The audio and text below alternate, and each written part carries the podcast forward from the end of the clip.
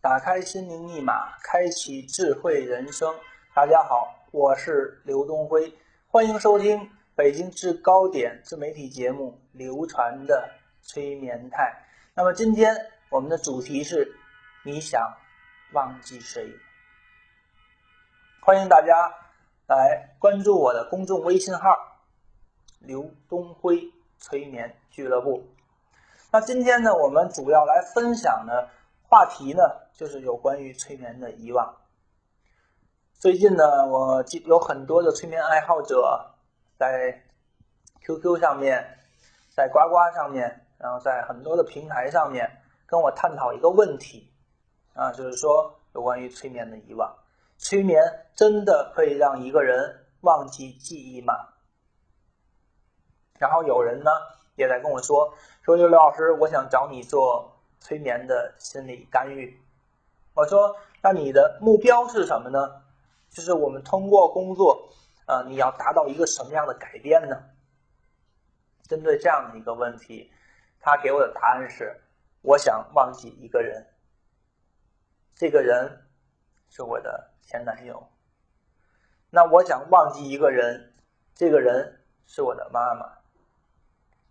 总之，他会想忘记很多很多很多的人。那么有一个共同的特点，就是这些人在他们心中是曾经伤害过他们的。然后我给出的答案是：我说我们做催眠心理干预，不是为了要让你忘记一个人，而是让你去接受和接纳你的过往的经历。从而去接受你生命当中所有的过客，那这样的解答似乎根本就没有让他们呢满意。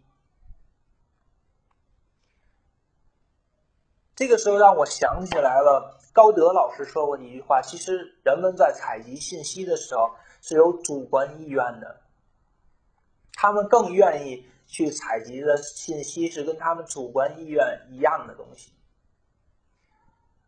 所以我经历了无数次跟他们去讲解，我们一个人的记忆是从我们的受到的刺激，身体受到的刺激，那么这个刺激让我们选择性的注意了它，那么就有了瞬时的记忆，啊，瞬时记忆。当我们瞬时记忆变成短时记忆，然后短时记忆呢开始进入到我们的长时记忆之后，它会保留在我们的大脑当中的某一个部分。那我没有办法让您的大脑的某一个部分功能消失，或者是让它没有了。如果我们可以精确到一个信息到底藏在哪里的话，那么我们有可能通过手术把那个地方挖出。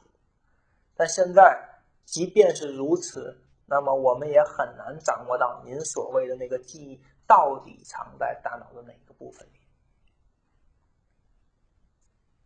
所以我们说，我们做到让您去忘却一个人，在非病理情况下，啊，我们其实是做不到的。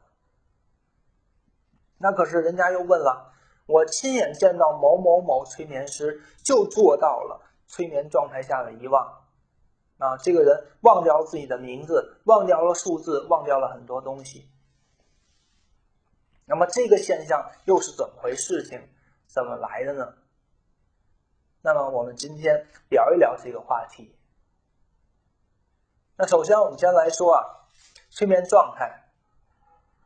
催眠状态，呃，催眠状态呢，是我们介于清醒和睡眠之间的这么一个。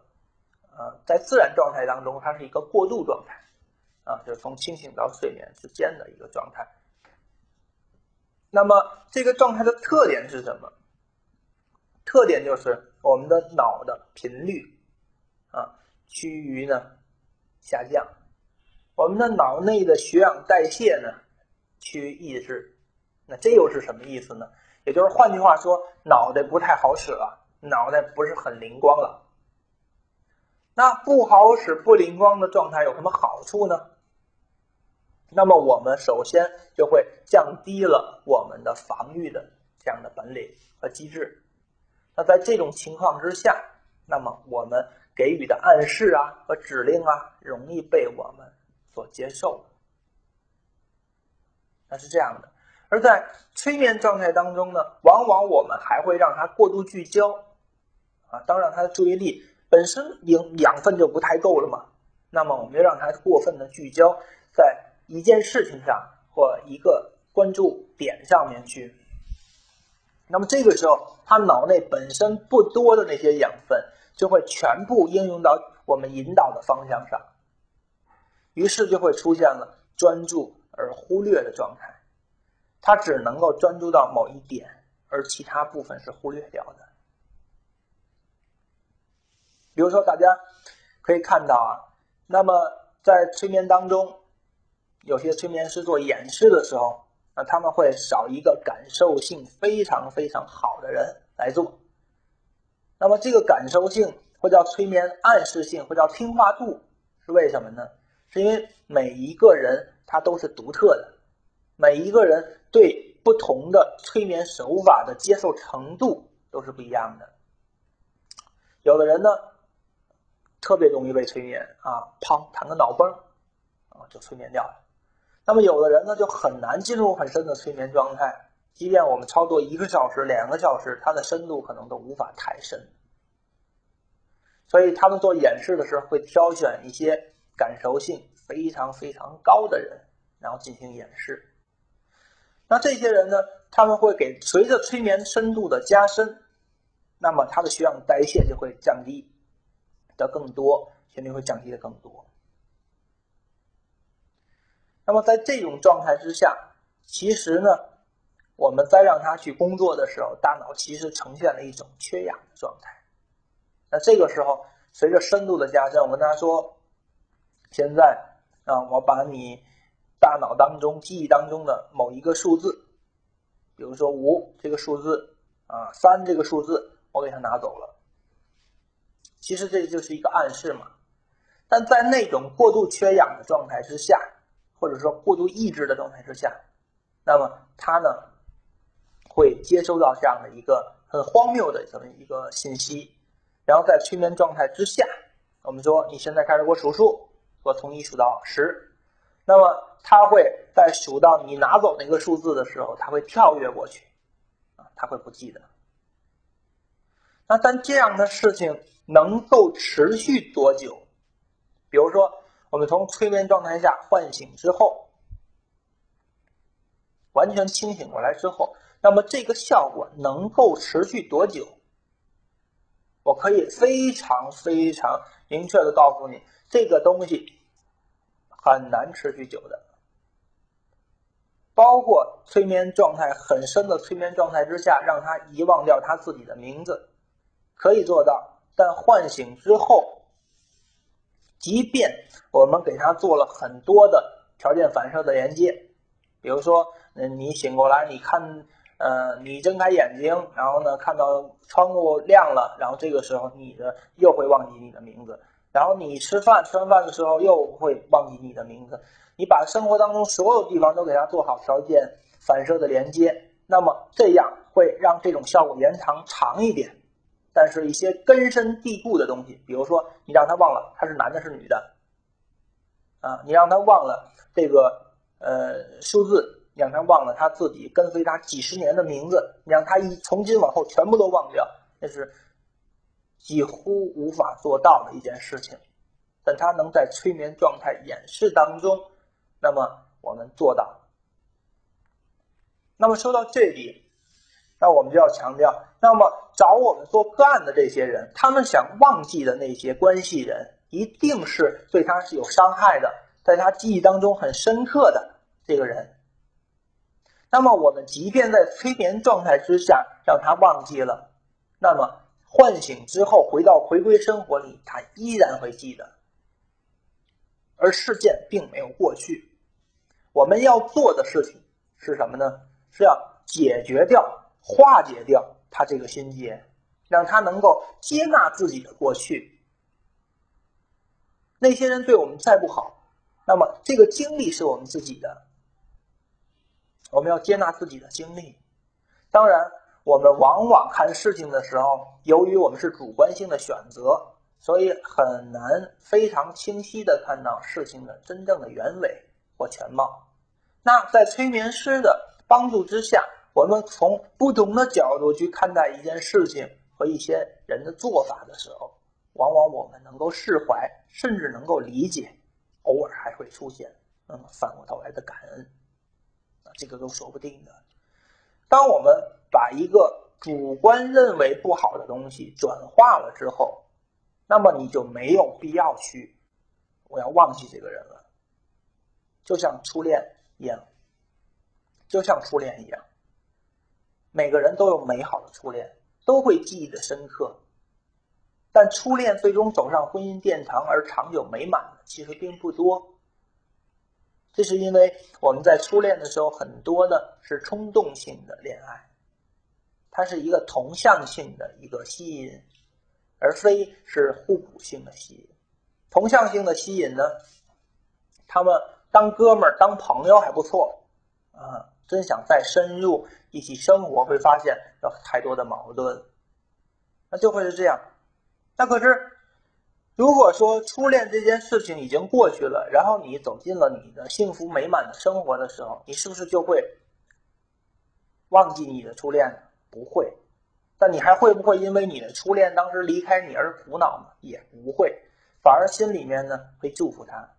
我们分开了，我自己找到了一个幸福美满的家庭，那么我也期盼着我曾经的爱人、恋人，他能够过上幸福美满的生活，这样是多么完满的一件事情呢？所以，我们催眠师、催眠心理咨询师做的是这样一件事情。那么，我们再从技术角度，我们再去分析。那给那些催眠爱好者们啊，一个全新的角度去看待催眠遗忘的操作。其实催眠遗忘的这种操作，并不像大家想象的那么难，它是一个非常容易的一件事情，甚至催眠深度不用达到那么深都可以完成。这个事情怎么来看呢？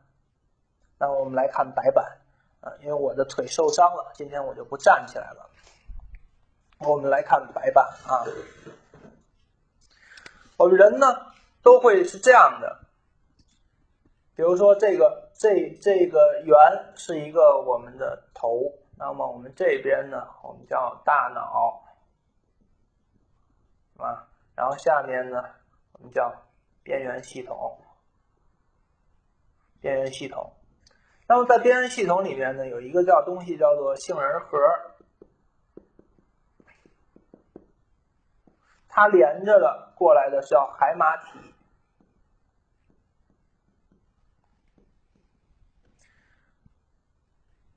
海马体上去啊，就是我们的大脑。那么我们的很多信息是这样的，这样的记录的。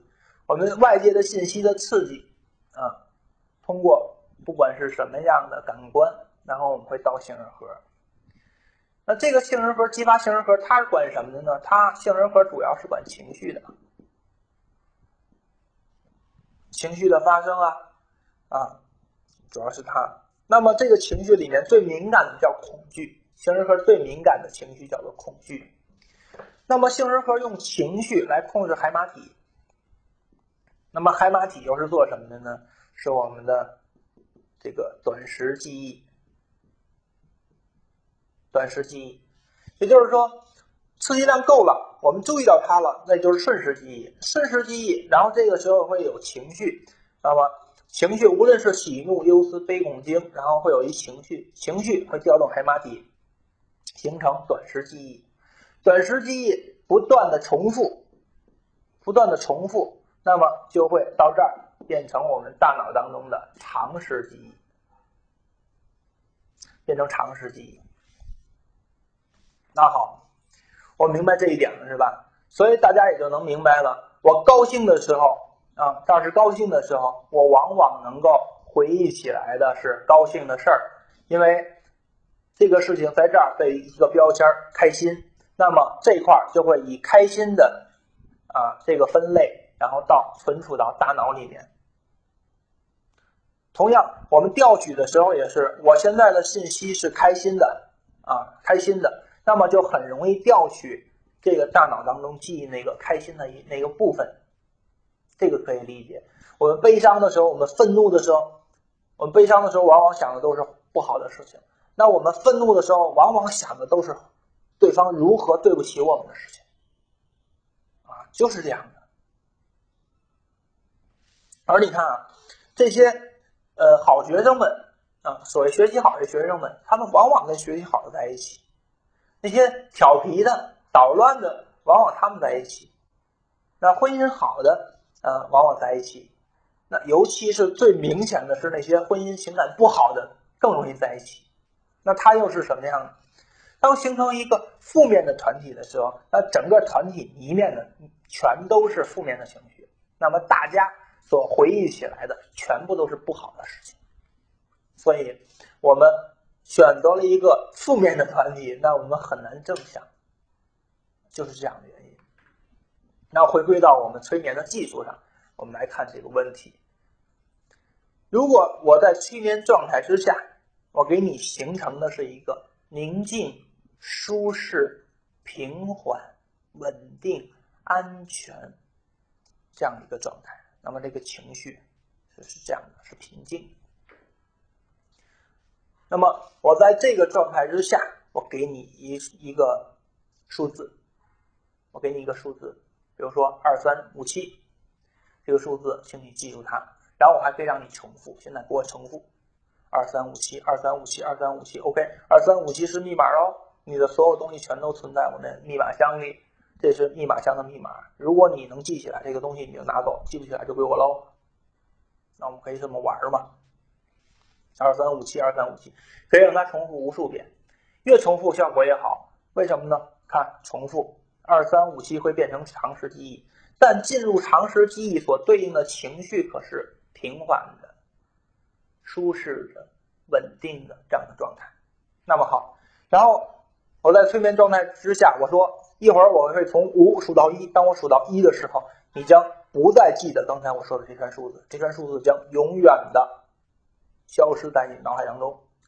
啊，五四三，越来越模糊。二越来越模糊，一消失最后，我可以让你睁开眼睛，我让你睁开眼睛，然后跟你说，我现在只给你一分钟的时间哦，我只给你一分钟的时间回忆，回忆你刚才那个我给你的密码啊，我只给你一分钟的时间，一分钟你给我回忆起来，你一分钟回忆起来之后，你打开保险箱，你拿走你的东西，一分钟回忆不起来，OK，这个东西是我的，一分钟现在已经计时二，已经过了二十秒了，你还有四十秒，耶，又过了十秒，还有。你看，这个时候我我的语速在增加，那么他的情绪状态跟刚才是截然相反的。刚才是宁静的，是舒适的，是舒缓；这个时候是紧凑的、紧张的、逼迫的。那么在这样的情绪状态之下，他就很难能调取刚才情绪以平缓、舒适而记到大脑里面的东西。于是乎。就能够产生我们所谓的催眠欲望。换句话说，当你掌握明白了这样的原理的时候，其实啊，你都不用催眠他，你只要能够制造截然不同的情绪状态，你也可以做到。只不过在催眠状态下，在利用这样的原理。它更加保险，失败率更低。那么我们看清楚这样的原理了，那我们再回过头来去想那些找我做催眠治疗、想遗忘曾经伤害过他们的人们，看看是怎么个原理。比如说，他想遗忘那个人，他那个人对他来说是这个情绪，他见到那个人的情绪啊，比如说是愤怒。比如说是愤怒，那么那些人的记忆就会沿着愤怒记到这里面去。那好，那我给你制造一个愉快的、欢乐的一个感觉，那么这些东西你就会被选择性的不关注了，也就所谓的遗忘了，对吧？但是我一旦你离开我这边了，你到外到生活当中去了，你又有愤怒的情绪的时候，你就又会想到他们。所以我们要做的事情是什么呢？是把他的经验和愤怒，啪，给他打一叉子，给他断开。我们要给它转化，啊，负面的东西给它转化，我们给它转化掉。那这样就不一样了。如果说你想找我做遗忘，你能做到？OK，分析出来，你想起这个人，比如说有恐惧，比如说有有愤怒，有悲伤，你能够把这块的情绪。这个人连接的情绪，你全给我想清楚，然后你自己让你的生活远离这种情绪，或者产生这种情绪的场所、事件，你不用找我，你自己就会遗忘掉的。而我们在大脑当中的记忆，就是你平常经常用的记忆，你经常提取的记忆，那么会靠前，它会靠容易提取那一部分。那么你。不常提取的那些内容，那么它就会往你不容易提取的部分储存。所以，只要你能够保持着一个你跟那个人之间的负面的情绪不在你生活当中产生，而且让它很久很久都不产生，那么你自然也可以遗忘掉。但不是真的没有了，只是你不容易去提取它了而已。所以说到这里面，我特别想对那些要学习催眠术的朋友们说一些中肯的建议。很多人，包括我自己，我当时零三年开始学习心理学的时候，我选择我定位的是我做心理咨询。那么我发现有无数的流派和技术做心理咨询。当时我选择的催眠，其实有一个原因。就是我觉得催眠很神，我觉得催眠可以控制别人，我觉得催眠可以让我自己显得很牛气，我觉得催眠是可以让我自己高高在上的。其实翻过头来想一想，那个时候自己很自卑。当你带着这样的状态去学习催眠术的时候，你很容易学歪的。这个老师宣传哦，他很厉害；那个老师说他能通灵；那个老师说他能控制人类，你可能去学这些了。那么你就偏离了这些，叫做科学。当你把这些抛开的时候，你发现老师教给你的东西，比如说他教给你十份东西，你一个课程下来，你能够记住五份东西就非常了不得了。过一周你才能记得三份东西就了不得了。啊，它就是这样的效果。你花一万块钱，最终变成了你只得到两千块钱的东西，你觉得亏不亏？一定亏喽，所以学催眠要怎么学？要知其然，知其所以然。不仅仅是模仿学习老师操作的那个技术，要知道他的技术背后的原理是什么，为什么这样操作？要明白这些，那你的催眠术你才能够学到就真正有用的东西。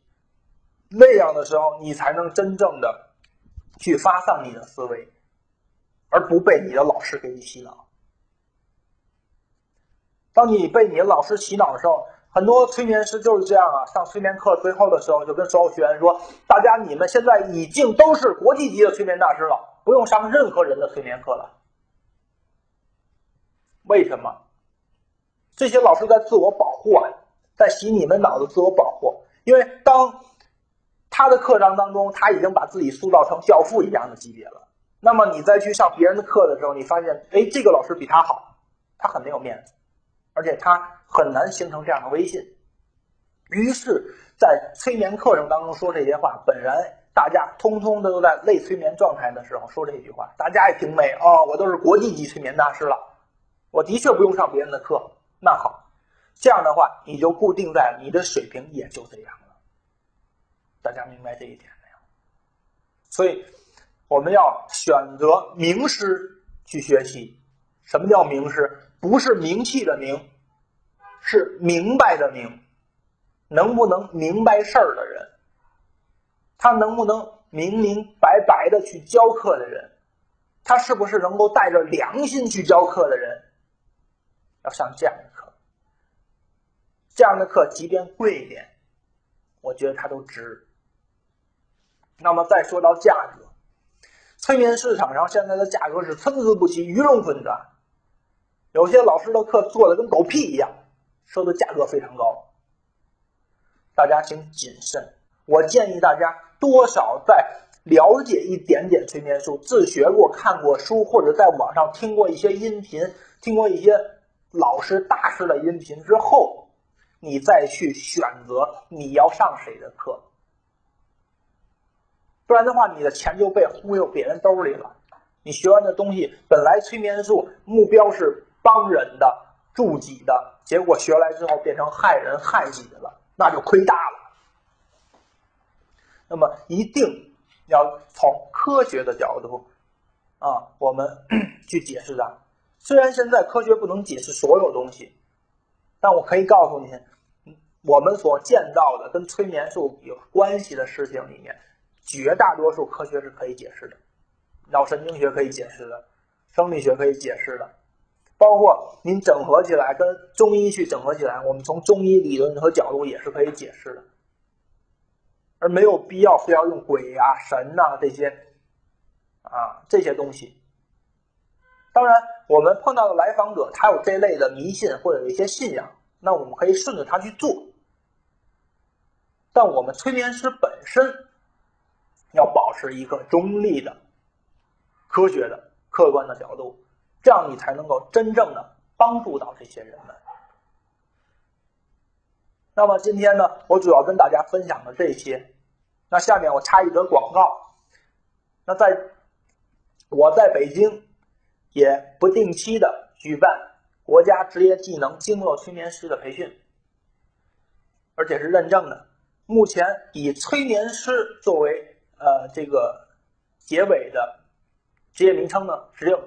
国家里面认证的只有经络催眠，啊，其他的都是催眠什么什么师，啊，这个定义的不是催眠师，催眠只是定义的那后面的那个名词，那只有催眠师是后后面的，那么只有经络催眠一家。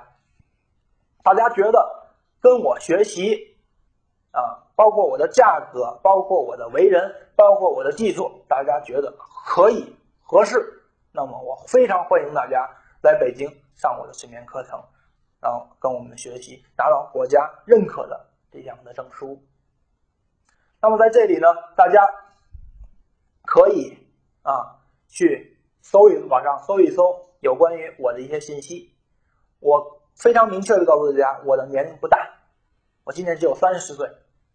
但我在这个圈子里面，从学习到现在十一年，我有我独特的东西。如果您想在最短的时间里面就能够做得更好，那 OK，那可能您找我学就对了。